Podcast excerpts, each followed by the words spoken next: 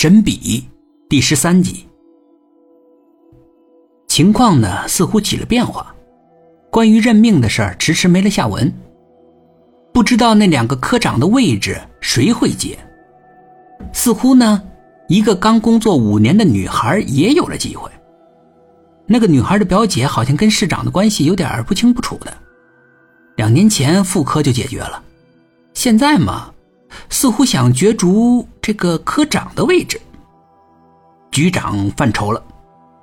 据说啊，一次党委会上竟然提出来，还是按照资历考虑干部的任命问题。按资历，那没人比得过我了。风云突变，朱科长又对我客客气气的，而小米呢？看我的眼神也温柔多了，也愿意跟我多说两句话。但我焦虑呀，忐忑不安，万一风云又突变呢？我没有任何靠山，跟局长也没说过几句话，除了一点点资历，我什么都没有。好事儿会降到我头上，连我自己都不太相信。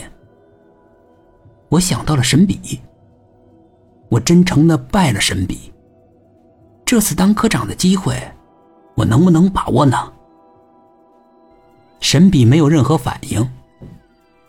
我郁闷到了极点，彻底灰心了。具体表现是我感觉啊，我得喝点酒才能熬过那一夜。那个时候已经是晚上九点多了，我跟我妈说，我有点事儿，得出去一趟。妈妈的眼睛一亮，是跟女朋友出去玩吗？他盼我结婚，盼着早抱孙子。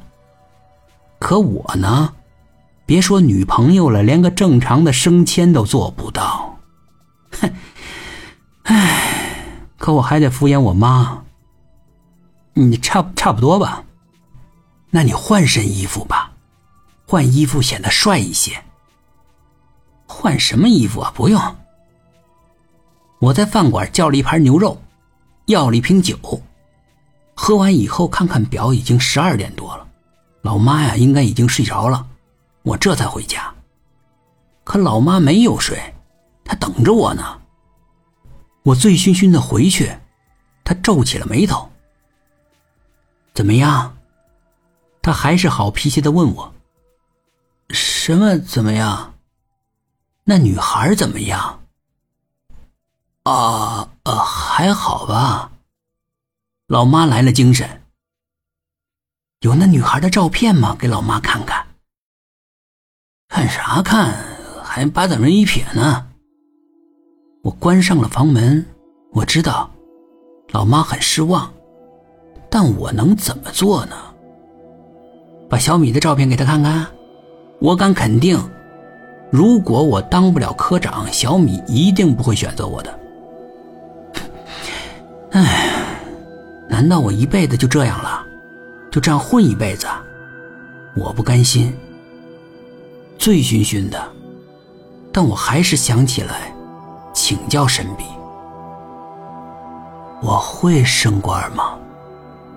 我问神笔，恭恭敬敬的磕了三个头以后。神笔居然站了起来。